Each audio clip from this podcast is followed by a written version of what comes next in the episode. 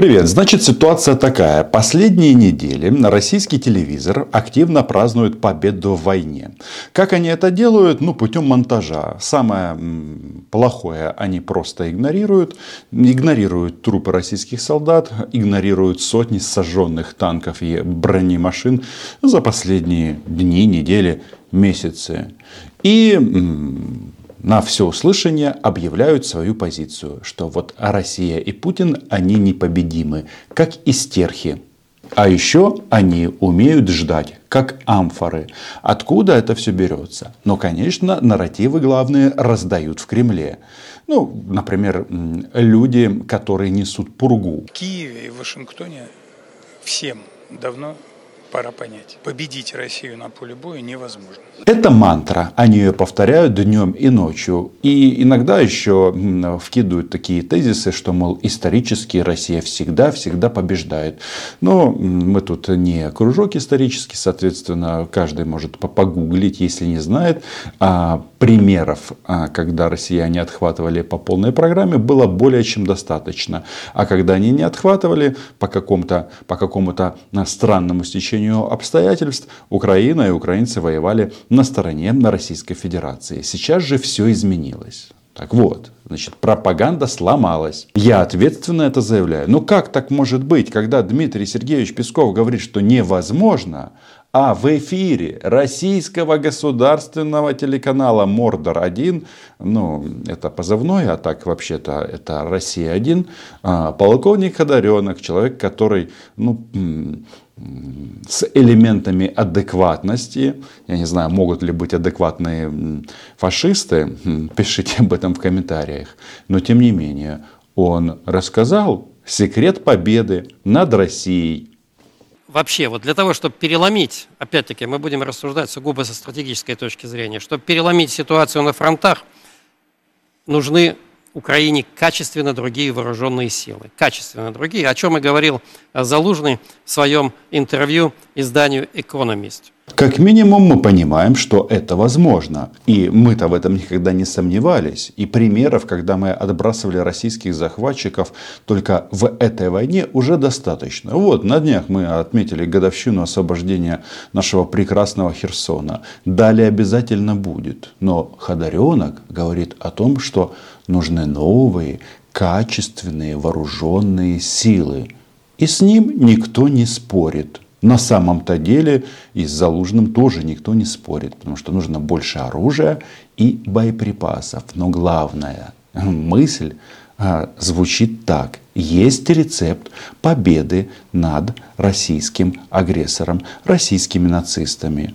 Если вы разделяете мою уверенность, подписывайтесь на мой YouTube канал. И действительно, война – это калькулятор. Иногда он кровавый, этот калькулятор.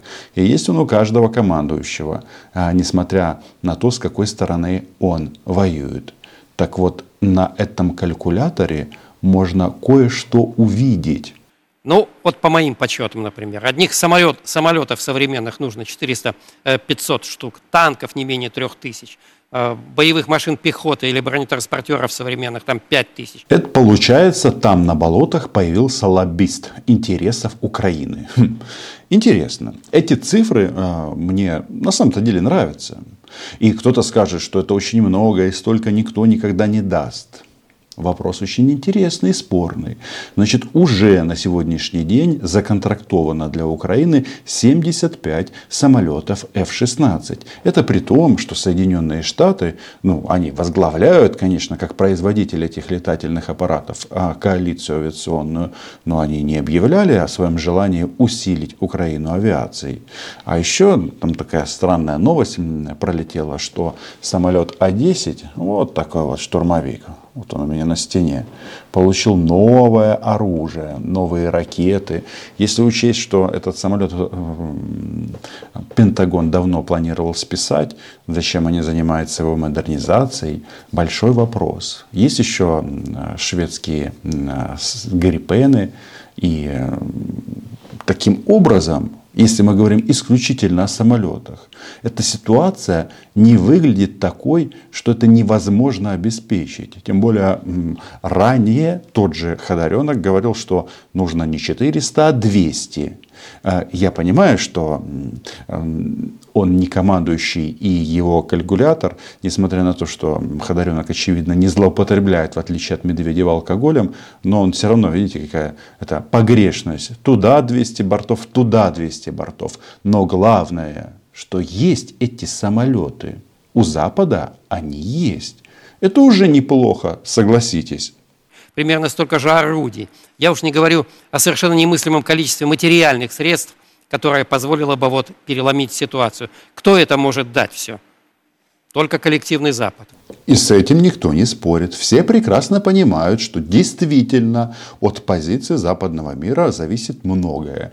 Не было тех поставок, которые есть, э, но воевали бы мы камнями причем э, давно, ну, со всеми вытекающими последствиями. Там на Западе, да, мне немного, демократия, так ее, она всегда такая, знаете, очень, очень многоголосая, но в том числе звучат такие тезисы, и пишут об этом российская, и пишут об этом западные издания, о том, что коллективный Запад жмется да, и поставляют оружие и боеприпасы а, для того, чтобы э, сдерживать Российскую Федерацию, то есть держать оборону. То есть недостаточный комплект оружия, который, для, а, который нужен для проведения наступательных операций. И тут хочется сразу сказать, тоже мне открыли Америку.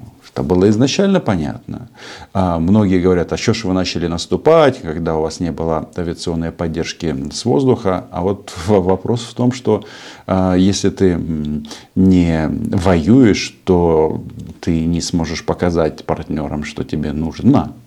И сейчас это произошло. И с самолетами, между прочим, ситуация она выходит а, в такую интересную фазу. Да? Что пилоты готовятся вот сейчас они в утешении начинают все рассказывать. Да у нас уже началась переподготовка там на F-16, и в Румынию перелетело даже 5 самолетов там, а может быть даже и 18. Но это все комариные укусы. Комариные укусы. Таких истребителей нужны многие сотни. Да не только истребители. И самолеты дальнего радиационного обнаружения, и радиотехнической разведки, и постановки помех. Давайте разберемся. Значит, самолеты дальнего радиолокационного обнаружения на Западе есть в, ну, не в избытке, но, как говорится, есть, но только для себе. В связи с тем, что Украина это уже Запад, значит это и для нас. И соответствующие э, воздушные суда, они постоянно патрулируют и Черное море, и, э, соответственно, летают э, для проведения разведки в интересах вооруженных сил Украины. С этим разобрались. Теперь вот этот вот тезис. 5 и 18 или 18 самолетов – это комариный укус. Но это ж только начало, ребята. Только первые шаги. Только сейчас начались звучать заявления о том, что Украина получила наконец-то эти самолеты и пилоты а, приступили к практическим полетам в рамках подготовки а, воевать на этих машинах. Это ж только началось. И когда кто-то кричит, что «а, это комариный укус», ну, я не знаю. Меня, между прочим, в части авиации интересует немножко другой аспект. 18 самолетов, 18 F-16 – это уже совсем-совсем немало там ключевой момент, какие ракеты будут поставлены вместе с этими самолетами. У наших американских друзей и наших общих европейских союзников есть такие ракеты, которые действительно в состоянии поражать российскую авиацию, а не заходя в зону, а, соответственно, действия ее ракет – и это значит, что перестанут падать на, на головы наших солдат. И не только солдат, планирующие бомбы. И 18 самолетов будет для начала, а, ну, не то, что достаточно. Ну, как для начала нормально. А дальше нужно работать в этом направлении. И целеуказатели по наземным объектам, и пункты наведения, и система радиационная. Вы всему к этому готовы? Наверное, нет. Тот же Ходоренок некоторое время назад очень так подробно рассказывал о том, как э, натовские спутники, а их значительно больше, чем российских, э, работают в интересах Украины. Да, да, да, все это целеуказания, разведка и так далее, и так далее. И кто-то говорит, готовы ли мы? Ну, если к чему-то и не готовы, то подготовимся. Ведь мы находимся в ситуации, когда жить захочешь и не так раскорячишься. Вообще, э, спич Ходоренко, он посвящен тому, что контрнаступление провалилось, все пропало, и э, еще немного, и Украина должна будет что? Не то капитулировать, не то начать переговоры. Но вот эта вот тема, что все пропало, она всегда перемешана там, в России, с такими интересными вкраплениями. И эти вкрапления делают такие элитные российские, нет, не проституты, а нацисты. Оля может сейчас выдохнуть. Я просто хочу сказать, что мы несем потери. Несем потери не маленькие. В том числе от их арты. А, в том числе, от, я бы сказал, не, то, не просто от их арты, а от очень активно применяемых кассетных боеприпасов, угу. от которых у нас образуется очень большое количество раненых. Часто это раненые, легко раненые. То есть примерно сейчас соотношение а, двухсотых и трехсотых это один к пяти и даже один к шести. Часто это ранения несерьезные, не опасные угу. для жизни. Там какая-то вот а, там есть история. Я не хочу быть, э, как это называется, носителем дешевых сенсаций. Но, конечно, есть такое впечатление, что они еще эти, эти так сказать, э, кассеты и заряды чем-то обрабатывают, потому что очень быстро начинают гнить, гнить? раны. Ну, вроде бы, да, там этот осколок, там, фитюлька, да, там, ничего такого особенного. Да. Но человек пару дней походит, тройку, да, а потом ему становится реально плохо, и его приходится, соответственно, mm-hmm. тащить уже в госпиталь по-серьезному. Кто поставляет нам кассетные боеприпасы? Правильно, наши американские друзья, которые, как и мы, и как э, на России, кстати, не подписали соответствующие а, конвенции. Но подождите, значит, они несут потери. Чем мы можем мазать боеприпасы? Ну, я не знаю. А, первая мысль была, что мы мажем салом. Но это если уже стрелять по кадыровцам. А мы тут э, разбираться не будем в этом вопросе. С большой вероятностью э, они просто э, заговоренные, эти снаряды. Вот є у нас такая песня «Буде тобі вража, так як відьма скаже». А ведьма ця, а в данном случае это вся Украина, да, а, она каже так, смерть российским оккупантам, всем, а, в муках или не в муках, нас это не интересует. Поэтому, конечно же, летят на кассетные боеприпасы. И когда вот Ходоренок размышляет о том, что ай-яй-яй, все пропало, Украине ничего не дадут, как-то оно, знаете, ну, перемешано а, реальностью, а реальность не такая, как они хотят. Получается. Вот эти снарядики, которые вы нецивилизованными лоббистскими методами э, отжимаете для своих столов, а эти стволы достают до туда, докуда нужно доставать, чтобы подавлять украинскую артиллерию? Ну, честно говоря, я бы для дивизиона хотел бы немножко добавить, так сказать, орудий и калибров, потому что вот у меня, ну, просто мне сложно говорить конкретно, да, но, в общем... Мне тоже я сложно говорить конкретно, но я знаю, что на некоторых других... контрбатарейной борьбы. Вот, на других хотелось участках фронта... По дальнобойной, очень сильно хотелось бы.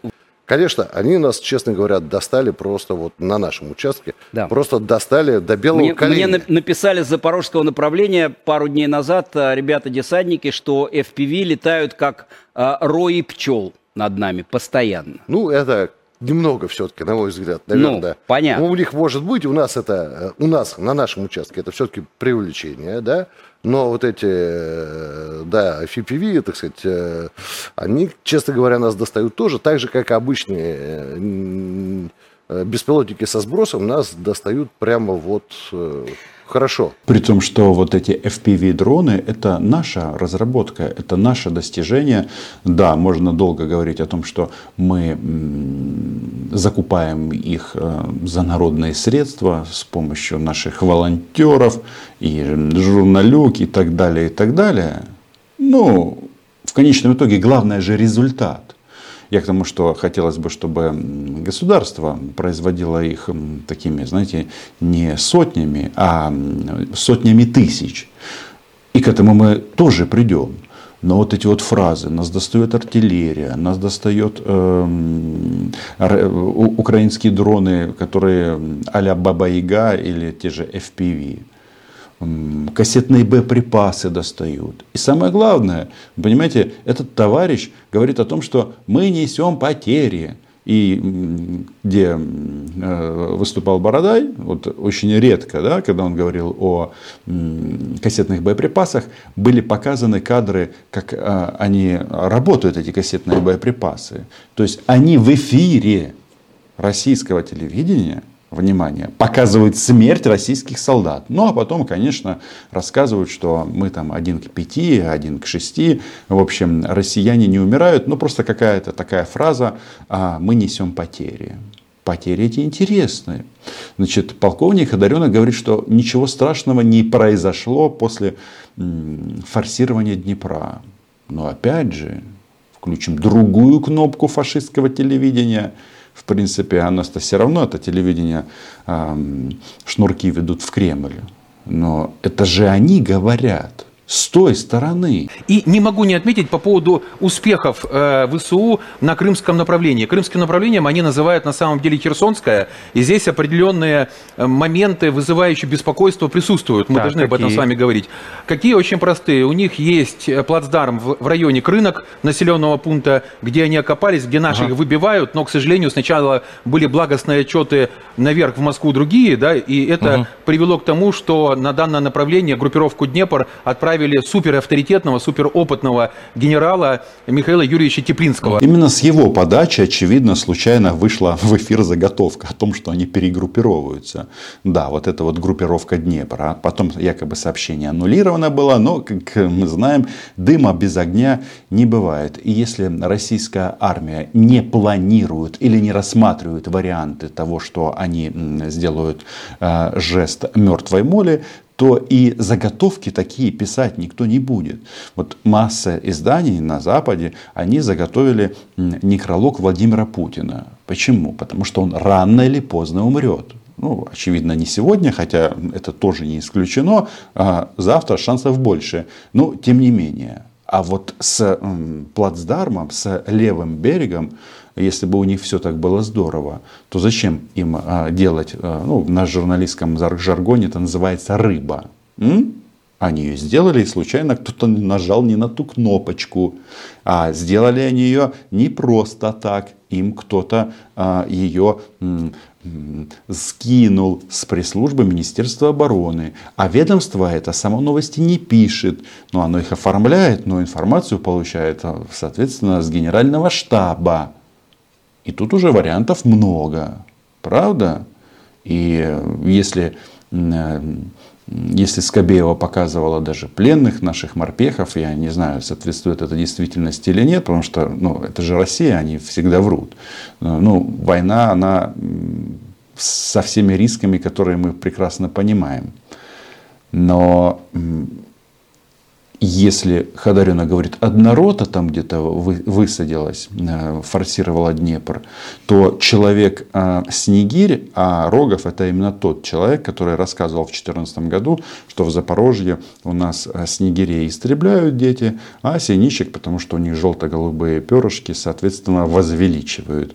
Ну, так себе. Тогда они масса всякого идиотизма придумывали. И нужно отдать должность, что россиянам это все заходило.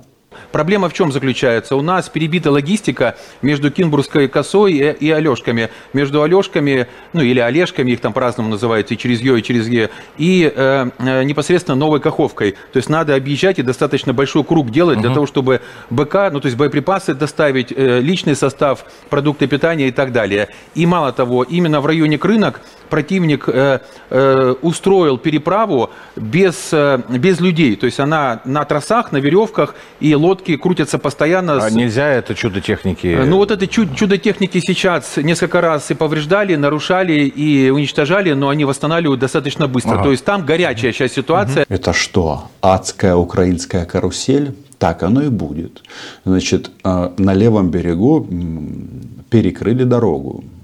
Это уже ну, 100% тактический успех со всеми вытекающими возможными последствиями. Еще раз, я а, стараюсь военные аспекты в меньшей степени обсуждать и комментировать, хотя у меня есть что по этому поводу сказать. Но операция продолжается, и тут, тут такие вот панические нотки начали проскальзывать в эфире.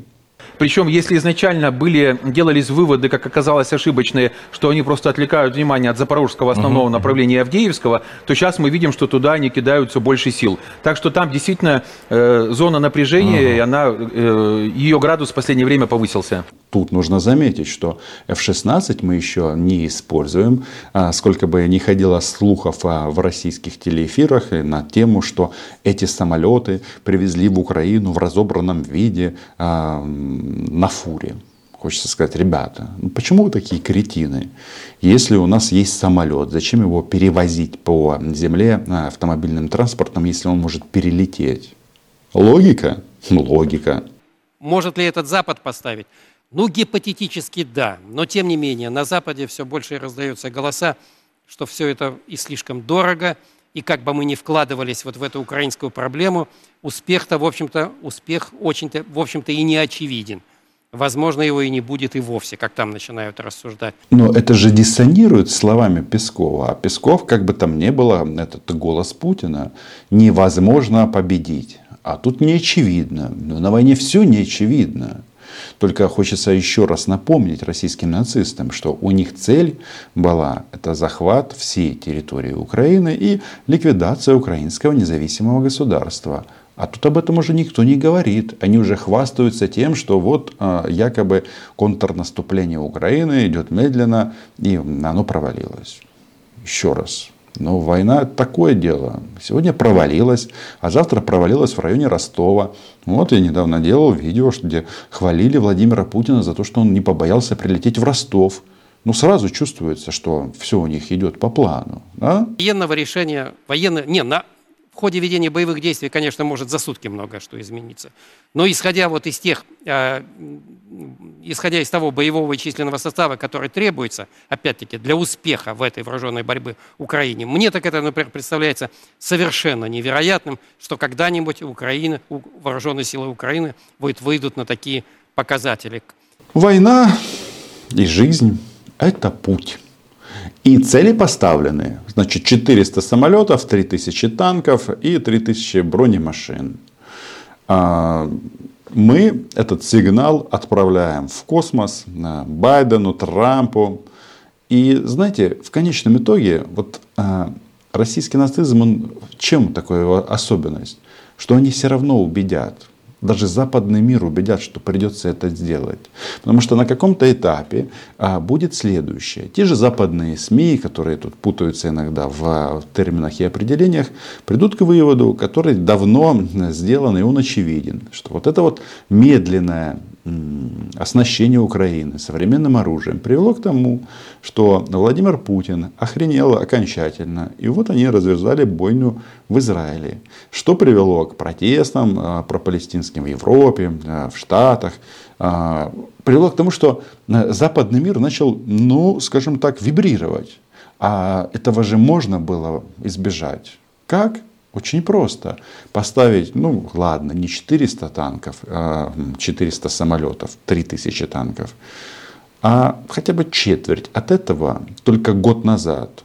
И гляди, гляди, а, все было по-другому. Почему я говорю о том, что в конечном итоге Путин переубедит всех в том, что нужны и самолеты и так далее. А вот поэтому а можно и сократить объемы финансирования, поставки боеприпасов, материальных средств, вооружения, другой техники. И даже самые упертые в украинском руководстве сами придут вот к этой позиции, что надо о чем-то договариваться. Мне поражает эта убежденность Запада, что как только Зеленский согласится вести переговоры с Россией, Россия их начнет. На чем она основана, абсолютно непонятно. Путин – это животное, которое будет э, действовать в зависимости от ситуации. Если у нас будет 400 самолетов, то начнет, никуда он не денется.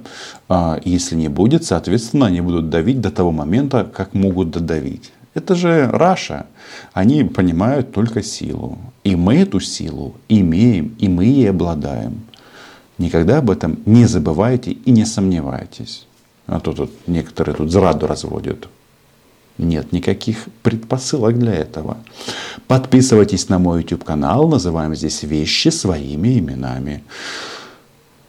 Украина была, є і буде. До побачення.